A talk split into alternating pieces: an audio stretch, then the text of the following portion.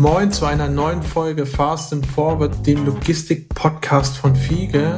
Ich habe heute als Co-Host den Tobi dabei. Moin Tobi.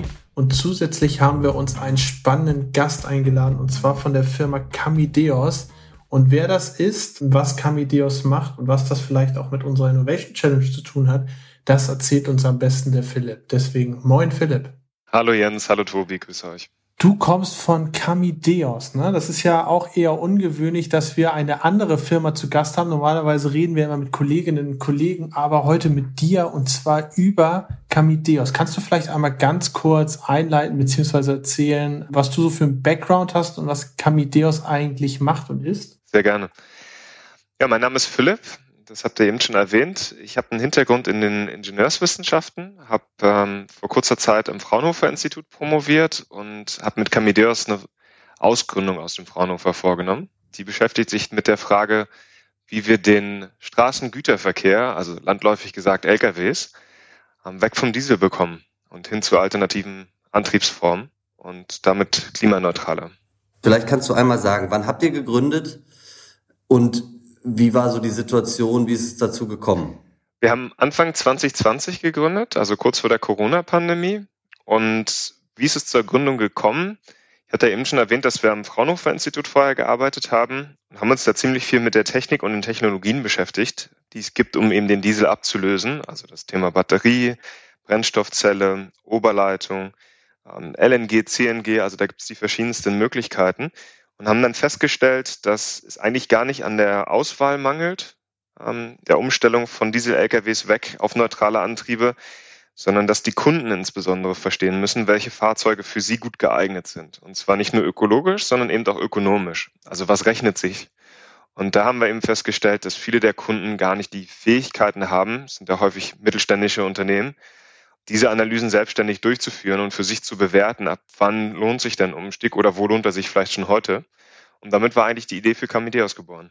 Jetzt habe ich gerade gezuckt, als du gesagt hast, 2020, Anfang 2020, kurz vor der Corona-Pandemie. Ich will das Thema jetzt gar nicht aufmachen, weil ich glaube, wir hoffen ja alle, dass vielleicht das Schlimmste überstanden ist und dass es vielleicht sogar bald vorbei ist.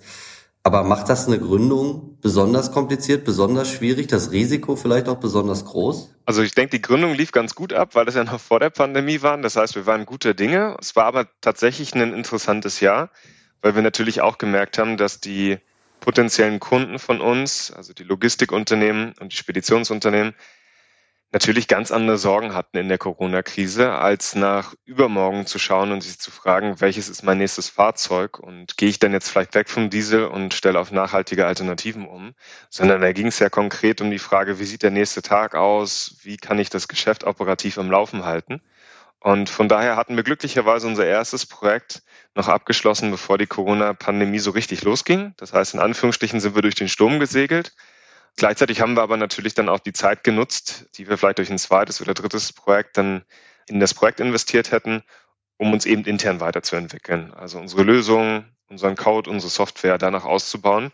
Und das hat sich so ab Oktober, November des Jahres dann auch ausgezahlt, weil dann ging es spürbar wieder zurück und es kam deutlich mehr Anfragen von interessierten Unternehmen, die halt mit uns zusammenarbeiten möchten. Ich finde es sehr spannend, wenn du darüber redest, dann hört sich das eigentlich an, als würdet ihr schon fünf, sechs Jahre daran rumforschen beziehungsweise daran arbeiten. Aber das ist ja alles in einer sehr, sehr kurzen Zeit passiert. Ist die Lösung beziehungsweise der Gedanke dahinter so einfach, also wirklich äh, in sich geschlossen so einfach, dass ihr direkt danach der Gründung schon anfangen konntet, ähm, produktisiert am Markt mit Interessenten zu sprechen und das auch auszurollen? Oder wie kommt das, dass ihr schon so schnell so krass weit seid? Ich glaube, wenn ich sagen würde, es wäre sehr einfach, dann würde ich uns dann ein Stück weit die Arbeit doch und die Credits, die wir da auch reingesteckt haben in den letzten Monaten und Jahren, ein Stück weit unter Wert verkaufen. Also ich glaube schon, dass wir sehr, sehr viel ähm, Aufwand da reingesteckt haben und insbesondere auch das Programmieren von einem digitalen Zwilling von einem Fahrzeug, um eben zu evaluieren zu können, ob er wirtschaftlicher wäre oder weniger wirtschaftlicher als eine andere Alternative. Das war schon relativ viel Aufwand. Aber sobald wir eben dieses virtuelle Modell einmal fertiggestellt haben, konnten wir es halt direkt nutzen und ehrlich gesagt auch ein Stück weit mit Kunden dann das Ganze weiterentwickeln und weiter lernen.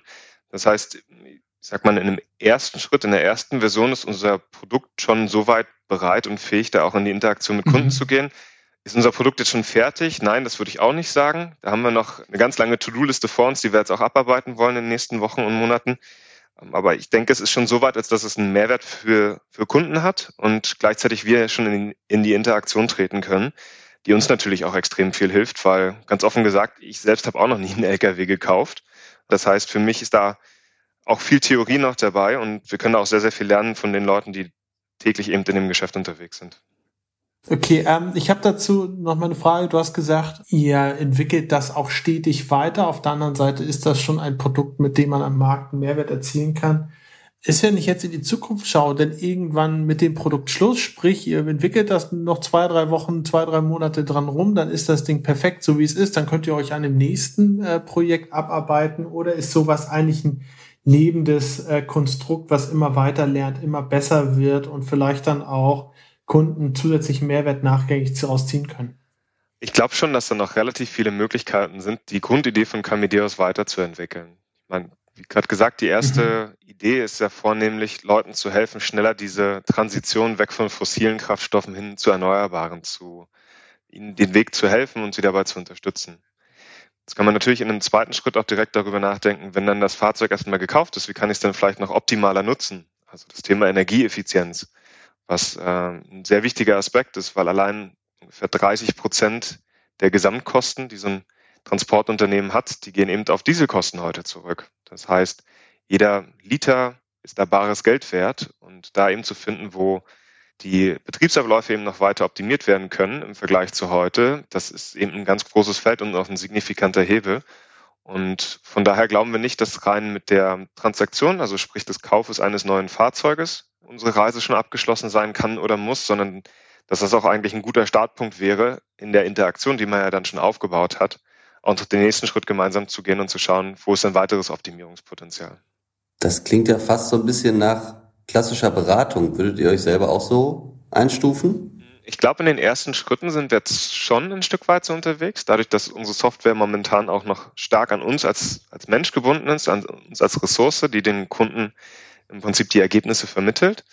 Wir sind jetzt aber tatsächlich gerade dabei, das Ganze dann entsprechend auch online zu ziehen, sodass Kunden auch die Möglichkeit haben, über eine eigene Web-Applikation auf unsere Software zuzugreifen, die zu nutzen und dann ein Stück weit selbst damit zu agieren und interagieren und wir uns damit aus dem eigentlichen Interaktionsprozess rausnehmen und eben darauf fokussieren können, das Produkt eigentlich besser zu machen und weiterzuentwickeln, ohne dass wir unsere Ressourcen, unsere menschlichen Ressourcen in die jeweilige Interaktion mit dem Kunden stellen müssen, so wie wir es heute noch in großen Teilen machen.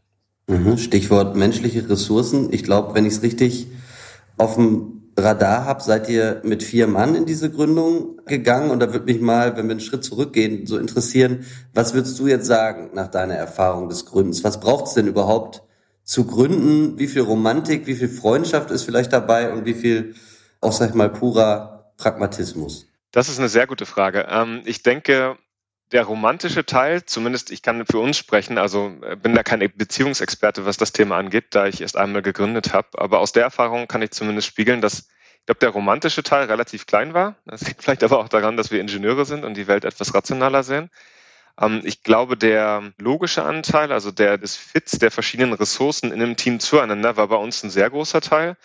Da haben wir sicherlich 70, 80 Prozent des Fokus drauf gelegt, wen holen wir mit an Bord, wer passt gut in das Team rein und welche Fähigkeiten fehlen uns noch, um das Team zu komplementieren. Aber von daher war das schon ein großer Teil. Und das freundschaftliche Aspekt ist insofern gerade bei uns interessant gewesen, als dass ich mit der Kernidee auf Freunde und Bekannte von mir eigentlich zugegangen bin ähm, und mit denen diskutiert hatte, auch versucht habe, das zu challengen und weiterzuentwickeln, den Gedankengang, den ich im Kopf hatte und dabei eben dann auch Freunde und Bekannte gefunden habe, die eben gut dazu passen. Und so sind wir eben als Vierer-Team jetzt an den Start gegangen, weil es im Prinzip aus einem Freundeskreis von mir kam. Das heißt, ich habe jetzt kein Speed-Dating betrieben oder ähnliches mit der Idee, um Leute zu suchen mit gewissen Profilen, sondern es sind eigentlich alles bekannte Freunde ähm, aus dem Umfeld von mir, mit denen ich jetzt auch gegründet habe.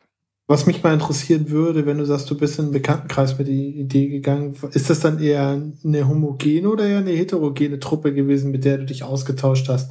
Besteht ja auch immer die Gefahr, wenn du sagst, okay, ich habe jetzt aus dem Bekanntenkreis die vier Ingenieure ausgesucht, weil die, weil die vielleicht im Gegensatz zu, keine Ahnung, äh, den Prozessplanerinnen und der BWLerin anders über die Idee nachgedacht haben, dass man da so ein bisschen im eigenen Saft ver versickert. Oder ähm, wie heterogen oder homogen seid ihr eigentlich wirklich in eurem Team? Ich denke, wir sind nicht sehr, sehr heterogen. Also da lässt sich sicherlich noch Upside-Potenzial finden, weil wir schon alle einen Hintergrund haben in der Technik, in der Informatik, in den Ingenieurswissenschaften, zum Teil aber auch in den Wirtschaftswissenschaften. Das heißt, ich sage mal jetzt relativ klassisch, wenn man so auf die typischen Gründungsteams schaut. Die Idee zu spiegeln haben wir tatsächlich versucht in verschiedenste Richtungen. Die Herausforderung, vor der man halt häufig steht, ist, die, dass wir doch ein sehr, in Anführungsstrichen, nischiges Produkt haben. Das heißt, wir sind in der Logistik unterwegs, in den Transportdienstleistungen und interessieren uns für alternative Antriebe von Fahrzeugen. Das ist etwas, da können sich nicht viele hineinversetzen. Das ist was anderes, als wenn wir ein B2C-Produkt entwickeln wollen würden, wo wir ganz viele potenzielle Kunden hätten, egal was sie für einen mhm. Hintergrund haben, die wir für unser Produkt gewinnen müssen. Sondern ja. in so einem B2B-Umfeld, da ist es beliebig schwer, dann auch mit seinen Family, Friends und Fools drüber zu sprechen, die eigentlich gar keinen Hintergrund in dem eigentlichen Bereich haben. Ja, ist spannend. War das denn vielleicht auch mal den Bogen zu spannen, warum gerade du und Kamideos heute bei uns zu Gast seid? Auf jeden Fall habt ihr ja mit eurer Idee nicht nur gepitcht, habt nicht nur Modellprojekte bereits in der Diskussion, sondern ihr habt ja auch bei FIGE die Innovation Challenge gewonnen. War das denn auch ein entscheidender Aspekt, dass ihr euch so sicher wart, beziehungsweise gut aufgestellt wart vom Team her? Oder was meinst du, was war vor allem der Grund, weswegen ihr die Inno Challenge gewonnen habt? Ich denke, das hat unterschiedliche Gründe. Ich glaube, ein großer Grund war sicherlich, dass wir trotz der Situation, die wir vorhin beschrieben haben, also direkt erstmal eine große Weltwirtschaftskrise direkt nach der Gründung, eigentlich an unserer Idee festgehalten haben und das Produkt auch weiterentwickelt haben und auch durch die Interaktion mit den Playern aus dem Logistikumfeld eben da auch wertvolles Feedback erhalten haben, um es weiter zu schleifen, in Anführungsstrichen. Und damit, glaube ich, sehr gut unseren Ansatz rüberbringen konnten in der Innovation Challenge und auch die Idee, die wir verfolgen und warum wir glauben, dass das eine Problematik ist, die da eine Lösung braucht. Ja, was mich mal interessieren würde, beim Ablauf der Innovation Challenge, war es dann eigentlich so, ihr habt dann eure Idee hingeschrieben, ihr habt gepitcht und dann hieß es ja, nein oder wie lief das generell ab? Kommt ihr da Feedback bekommen? War das durchgängig positiv? Gab es vielleicht auch ein paar nette Hinweise, was man vielleicht auch anders machen könnte und so weiter? Und wie ist es jetzt auch nach dem Gewinn weitergegangen, beziehungsweise wie geht's jetzt weiter? Bekommt ihr da kontinuierliches Sparring oder wie ist da der Ablauf? Wir haben uns beworben für die Innovation Challenge, ich meine, vor mindestens einem halben Jahr oder in etwa einem halben Jahr und waren danach eigentlich in einem kontinuierlichen Austausch mit dem Team um den Ole und hatten dann tatsächlich auch verschiedene Sessions, wo wir wertvolles Feedback gekriegt haben. Feedback einerseits im Sinne von einem Feedback zu dem, was wir bisher gemacht haben, vielleicht auch Verbesserungsvorschläge, ja, das war der Hinweis, den du hattest, da kamen durchaus auch äh, kritische Worte, was wir sehr wertvoll erachteten, weil den Spiegel vorzuhalten ist manchmal gar nicht so einfach. Wenn Leute sich dann eher fördern und pushen wollen, sind sie manchmal weniger kritisch, aber das ist das, was ich zumindest für wertvoll erachte, um uns weiterzubringen. Ja. Auf der anderen Seite haben wir auch Feedback bekommen im Sinne von Themen, die wir noch nicht wussten, wo wir ganz genau wussten, dass wir sie nicht wissen. Also genau das Thema, ich habe noch nie einen LKW gekauft das wissen wir und können es gleichzeitig schwierig lösen. Da hatten wir eben bei Fiege dann Ansprechpartner gefunden. Hier auch nochmal einen großen Dank an den Nils, der da einfach mega viel Erfahrung hat und der, das weiß ich jetzt nicht genau, in seinem Leben vermutlich schon hunderttausende LKWs gekauft hat. Auf jeden Fall deutlich mehr als wir. Und das war natürlich auch ein wertvolles Feedback von so jemandem, der tatsächlich in Anführungsstrichen in dem Daily Business sich auskennt und da täglich unterwegs ist, versus uns mit einem, ich sag mal, wissenschaftlichen Hintergrund, mit einer grundlegenden Idee für, für eine Problematik, ohne dass wir tatsächlich selber schon LKWs gekauft hätten. Das heißt also, war das denn von eurer Seite von vornherein auch der Plan, wenn ich diese Thematik mit jemandem mache, beziehungsweise wenn ich diese Idee irgendwo pitche, dann muss da vielleicht auch inhaltlich ein gewisser Mehrwert kommen oder gab es einfach die Möglichkeit und ich mache das? Und durch Zufall gab es dann auch inhaltlich noch ein bisschen, ein bisschen Input. Ähm, wir hatten uns als Team zusammengesetzt, so ähm, Ende letzten Jahres, 2020, und hatten dann einmal Revue passieren lassen, wo wir stehen, was wir erreicht haben und aber auch, was wir uns für das nächste Jahr vornehmen. Und uns war eigentlich ganz klar, wenn wir schauen nach Unterstützung ähm, im Markt, dann glaube ich, eine rein finanzielle Unterstützung für uns mit weniger Vorteil verbunden, als zu wissen, wir haben jemanden, der uns unterstützen kann und auch einen inhaltlichen Aspekt mit reinbringt. Wie gesagt, wir kannten ja einige Themen, wo wir einfach wussten, da sind wir ein Stück weit blind und da brauchen wir ja, jemand, der mehr Erfahrung hat und uns da auch so ein Stück weit challengen kann. Von daher, glaube ich, war dieses, ich sag mal, Suchraster gesetzt und dann kam eben die Innovation Challenge, die sozusagen in Anführungsstrichen uns über den Weg lief in dieses Suchraster und eigentlich perfekt zueinander passte. Und äh, genau, dementsprechend hat eins zum, zum anderen gepasst und dieser inhaltliche Mehrwert in der Logistik, der war für uns schon ganz wichtig. Mhm. Finde ich spannend. Ist es denn so, dass das, was ihr erwartet habt, an inhaltlichen Fit dann auch so eingetreten ist? Oder hättet ihr vielleicht mehr oder weniger erwartet oder etwas anderes? Doch, also ich denke, im Vorfeld der Innovation Challenge haben wir ja schon mehrere Gespräche geführt und jetzt auch die genannten Kollegen mhm. eben da des Öfteren zitiert, beziehungsweise uns mit ihnen austauschen können. Und ähm, jetzt auch im Nachgang der Innovation Challenge haben wir ähm, uns dann eine Meeting-Agenda aufgesetzt mit ganz klaren Themen, die wir noch gemeinsam besprechen wollen und weiterentwickeln wollen. Das heißt, der Austausch geht da jetzt auch weiter.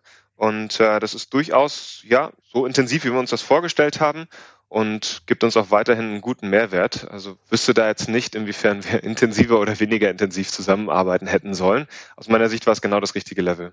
Das ist ja, das ist ja sozusagen glückliches Zusammenfinden an der Stelle.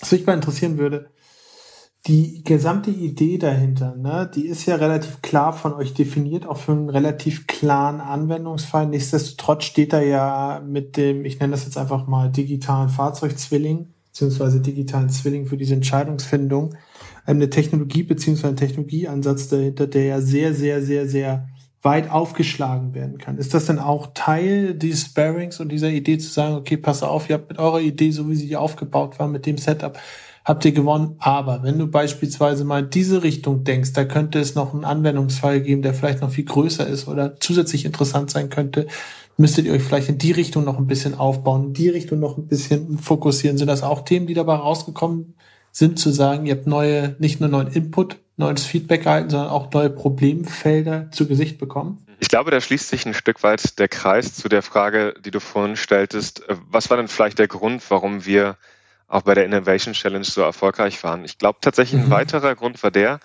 eine gute Idee braucht ja auch immer ihre Zeit. Wenn das beides nicht gut zusammenpasst, dann wird es etwas schwierig. Und ich glaube, gerade in dem letzten halben Jahr und tatsächlich jetzt auch in der letzten Woche haben sich da sehr, sehr viel externe Gegebenheiten ergeben, die uns totalen Rückenwind geben. Also klar, der Fokus auf mehr Klima, jetzt auch gerade in einer Krise weiter auf diese ähm, Nachhaltigkeit und auf Zero Carbon bis 2050 zu drängen, das mhm. war ja mhm. nicht selbstverständlich von vorne, sondern das hätte auch ganz anders ausgehen können. In anderen Krisen haben wir da durchaus die Umwelt mal in den Hintergrund gepackt und versucht, die Wirtschaft wieder anzuschmeißen. Dann musste die Umwelt mhm. eben warten. Das war in dieser Krise deutlich anders. Das heißt, wir haben jetzt auch, glaube ich, deutlich einen Rückenwind erhalten. Und ein klares Feedback aus der Innovation Challenge war eben genau auch dieses, zu sagen, Klar, es gibt immer ein Kernprodukt und das ist auch, denke ich, wichtig, dass wir das zunächst weiterverfolgen. Aber die Potenziale, die sich daraus ergeben, die sind ja mannigfaltig. Also beispielsweise das Thema CO2-Bilanzierung. Wir sind ja heute alle, oder ich würde es zumindest für mich behaupten, CO2-Analphabeten. Also ich habe überhaupt kein Gefühl oder nur sehr geringes Gefühl dafür, was einzelne Produkte an CO2-Footprint haben, die ich heute konsumiere. Und in dem ja. Moment, wo ich natürlich die Energieverbräuche von Fahrzeugen nachvollziehen kann und weiß, was für Antriebsarten sie verwenden, kann ich natürlich relativ gute Aussagen darüber treffen, was der CO2-Footprint einer Flotte ist, einer Fahrt, eines Produktes, was gefahren wurde. Und ich denke schon, dass solche Thematiken in Zukunft auch noch viel wichtiger und interessanter werden. Und das ist natürlich auch ein Case, den wir ganz gut besetzen können. Wenn du sagst, dass dieses ganze Thema Nachhaltigkeit, Klimaschutz, Klimaneutralität immer mehr in den Fokus rückt. Hast du den Eindruck, dass mittlerweile auch in den Köpfen am Ende auch der Entscheider angekommen ist, dass sich Ökonomie und Ökologie vielleicht nicht widersprechen, sondern im Gegenteil, dass sie sich eher bedingen? Was glaubst du, wie weit, wie weit sind wir da? Ich glaube, wenn wir vielleicht von einem sehr bildlichen Staat ausgehen, wo diese Ziele häufig entgegengesetzt waren, also die Wirtschaftlichkeit und die Nachhaltigkeit eigentlich eher auf einer Linie waren, als dass sie in die gleiche Richtung gezeigt haben, mit Pfeilen in unterschiedliche Richtungen, dann würde ich sagen, sind wir heute vielleicht in einem ja, 90-Grad-Winkel zueinander. Das heißt, wir bewegen uns, glaube ich, in die richtige Richtung, falls ihr mein gedankliches Bild nachvollziehen könnt. Aber wir sind eben noch nicht da, wo die, wo die beiden Pfeile in genau die gleiche Richtung zeigen und der Winkel dazwischen 0 Grad beträgt. Aber ich glaube eben, dass es in den nächsten Monaten respektive Jahren deutlich in die Richtung gehen wird. Und zwar durch zwei wesentliche Hebel. Der eine wesentliche Hebel ist, dass die konventionellen, also fossilen Energieträger immer teuer werden. Wir haben einen CO2-Preis, der wird auch deutlich steigen in den nächsten Jahren. Das heißt, es wird immer unattraktiver, die Produkte zu nutzen, die wir heute haben und immer teurer. Und auf der anderen Seite werden die Alternativen momentan sehr stark gefördert und B durch eine Skalierung auch einfach günstiger in den nächsten Jahren. Und damit ist es aus meiner Sicht unvermeidlich, dass wir zu einem Punkt kommen werden, wo diese beiden Pfeile Ökologie und Ökonomie genau mhm. in die mhm. gleiche Richtung zeigen werden. Das wird ganz unterschiedlich sein. Ich glaube, der eine Anwendungsfall, der wird wesentlich früher beide Pfeile in eine Richtung zeigen lassen, ein anderer deutlich später. Und das ist genau das Spannende, glaube ich, das rauszufinden. Wann ist der richtige Zeitpunkt? Aber dass es so kommen wird, davon bin ich fest überzeugt. Dann müssen wir jetzt natürlich mal, wenn wir dich schon sprechen dürfen, mal einen Blick in die Glaskugel werfen. Also mal ganz pragmatisch gedacht. Wie sieht denn eine Autobahn aus in 2030 oder in 2040? Habe ich dann auf der rechten Spur noch die dicken Dieselbrummer oder was fährt da rum? Ich glaube tatsächlich, dass wir weiterhin viele LKWs auf den Straßen haben werden, einfach weil LKWs viel Flexibilität sorgen und es da durchaus viele verschiedene Vorteile gibt, warum LKWs so attraktiv sind, wie sie attraktiv sind. Ich glaube aber tatsächlich, dieser Anteil von Diesel-LKWs, der wird sich eben dramatisch reduzieren. Wir haben jetzt von vielen großen Herstellern gehört, dass die Richtung 2040 CO2-neutral sein sollen, ähm, wenn wir über LKWs sprechen. Bei PKWs ist das schon deutlich früher der Fall. Und ich glaube, konkret um auf deine Frage einzugehen, denke, Richtung 2030 werden wir erste LKWs sehen mit alternativen Antrieben in der größeren Zahl auf, auf deutschen Autobahnen. Ich glaube, Richtung 2040 wird es vermutlich fast ausnahmslos so sein. Das wäre meine Hypothese. Und wir werden nur noch einen kleinen Anteil von, ich sag mal, den alten Dieseln haben, ähm, die wir auf Autobahnen sehen. Mich würde mal interessieren, bei eurer Betrachtung beziehungsweise Bewertung ist es ja irgendwo auch, wo fängt diese an und wo hört sie auf? Ist es denn immer operativer Vergleich mit dem operativen Vergleich? Oder wird da zum Beispiel auch anbezogen, wie lange es vielleicht Sinn macht, ein gebrauchtes beziehungsweise schon in der Nutzung befindliches Fahrzeug mit entsprechender Infrastruktur zu nutzen, anstatt neues Fahrzeug zu bauen, was ja nicht unbedingt aus recycelten Reifen und so weiter entsteht, sondern ja auch immer einen gewissen Abdruck in seiner gesamten Herstellung hat. Ist das etwas, was dann nur, in Anführungsstrichen nur, auf den Betrieb ausgelegt ist, die Betrachtung, oder ist da irgendwo eine Ganzheitlichkeit dahinter? Wir gucken aktuell in dem Tool stark auf die aktuellen Verbräuche und die TCO, die auftreten während der Nutzungsdauer des Fahrzeugs und die entsprechenden Emissionen. Das, was du eben ansprachst oder angedeutet hast, ist ja im wissenschaftlichen Sinne eine Lifecycle-Analyse, eine LCA wo du dann ja. die Produktion mit berücksichtigst, mögliche Emissionen, die dabei auftreten, vielleicht auch noch das Recycling mhm. von Fahrzeugen zusätzlich mit berücksichtigst. Das ist, denke ich, sehr interessant, wenn man es tatsächlich gesamtheitlich sehen wollte. Also das müsste eigentlich das finale Ziel sein.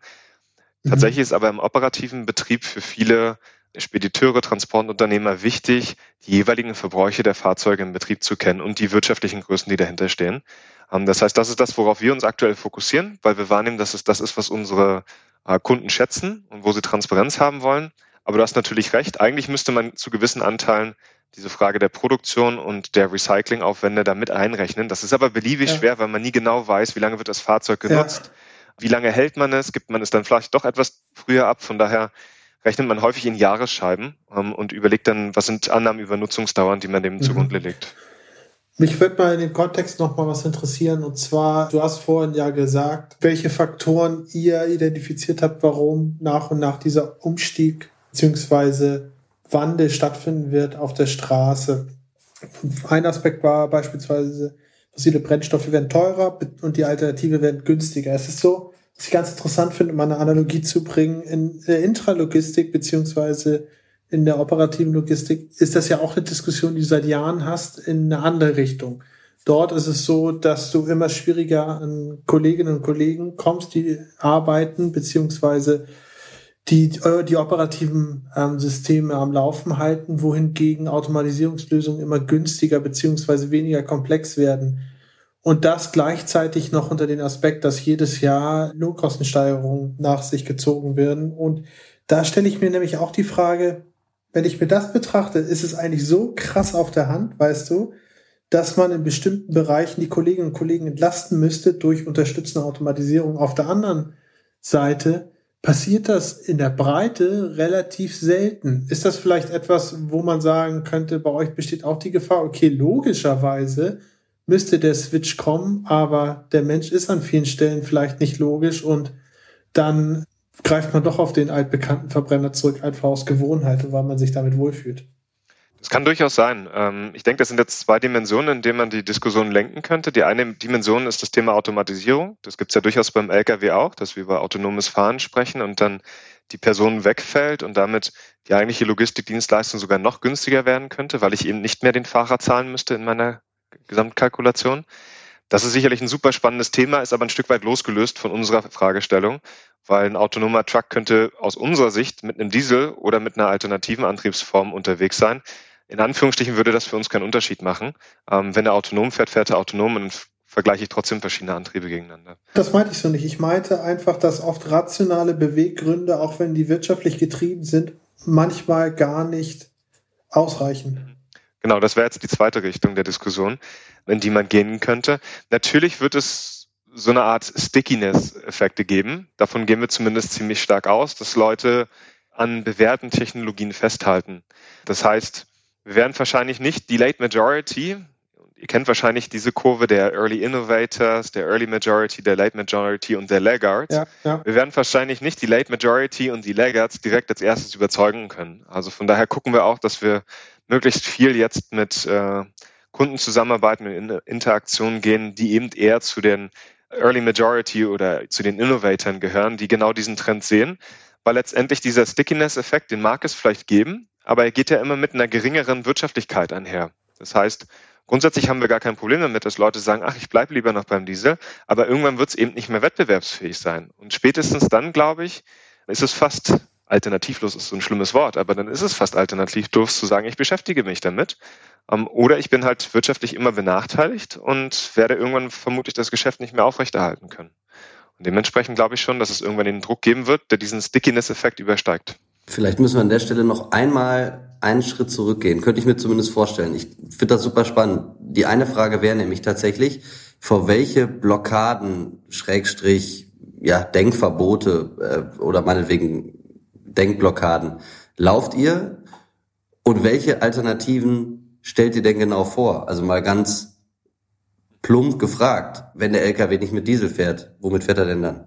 Was wir momentan anbieten bei Camideos ist eigentlich so ziemlich jedes Fahrzeug, was ja am Markt erhältlich ist. Das heißt, wir sind markenunabhängig und schauen auch über verschiedene Größenklassen und Anwendungsgebiete. Das heißt, so ziemlich jeder LKW, der angeboten wird, kann bei uns verglichen werden. Was heißt das für Antriebe konkret?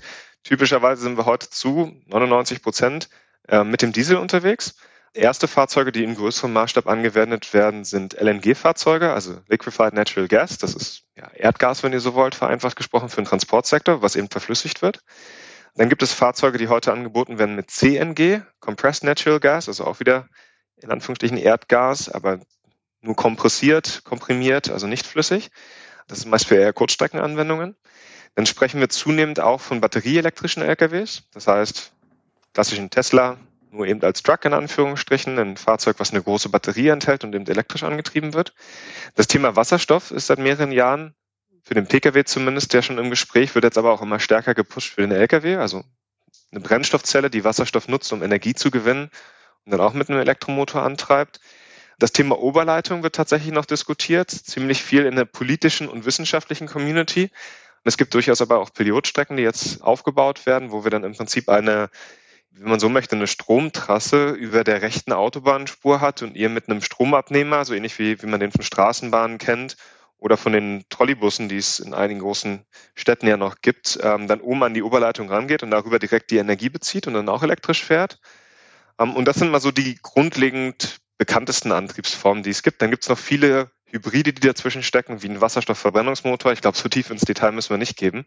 Ich glaube, das Bild, was ich euch zeichnen möchte, ist, ist es sehr divers und sehr heterogen. Und das ist genau die Herausforderung, vor dem eben auch die Logistikunternehmen stecken, wenn sie weg vom Diesel möchten. Und das war die Frage, wie offen sind die Menschen schon dafür? Und wie groß sind die Blockaden noch vor dir lauft? Also wie viel Überzeugungsarbeit müsst ihr da leisten?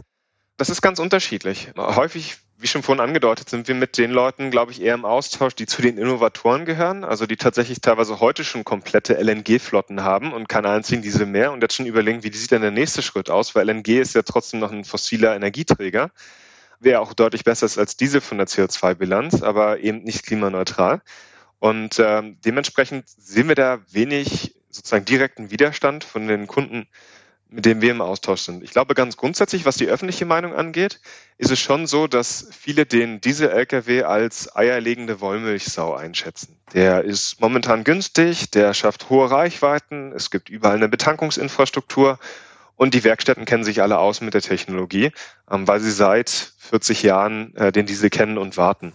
Und das habe ich alles nicht mehr, wenn ich weggehe vom Diesel. Da muss ich mir eben Gedanken machen, ist er noch wirtschaftlich? Ein Thema, was wir versuchen zu adressieren. Was ist die richtige Reichweite des Fahrzeugs, die auch für meinen Anwendungsfall wichtig ist? Das überschätzen tatsächlich viele Nutzer. Ähm, die gehen davon aus, sie brauchen Fahrzeuge, die 1500, 1600 Kilometer fahren, obwohl sie das täglich oder auch in zwei, drei Tagen kaum brauchen in den Anwendungsfällen. Das ist halt eher Bequemlichkeit. Die Infrastruktur ist definitiv eine Frage. Das wird sich auch ein Stück weit ändern. Das kriegt ihr vielleicht mit, zum Beispiel von der privaten Pkw-Infrastruktur, wo jetzt immer mehr Ladesäulen aufgebaut werden, auch in Depots von großen Logistikunternehmen werden Stück für Stück Ladesäulen aufgebaut, die dann in privat- oder halböffentlicher Hand sind. Und das letzte Thema Maintenance. Die großen Hersteller drücken eben auch immer weiter auf die Tube und schauen, dass sie äh, Services etc. ertüchtigen, dann auch die Fahrzeuge mit alternativen Antrieben zu warten, weil die Hersteller seit 2019 eben eine starke EU-Verordnung vor sich haben, die sie zwingt, die CO2-Emissionen für ihre verkauften Fahrzeuge Stück für Stück zu senken bis 2030. Und damit sind sie in Anführungsstrichen Getriebene, diesen Wandel zu beschleunigen, obwohl sie das natürlich gerne machen, ähm, wie sie nach extern versichern. Aber sie haben faktisch einen Zwang von der EU, den Weg eben auch zu bestreiten und können ihn deshalb eigentlich gar nicht leugnen.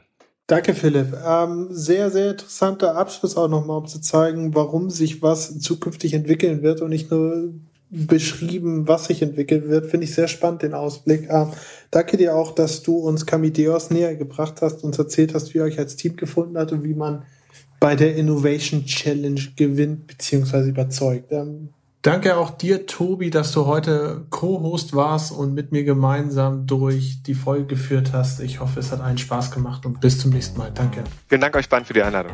Danke auch von mir. Tschüss.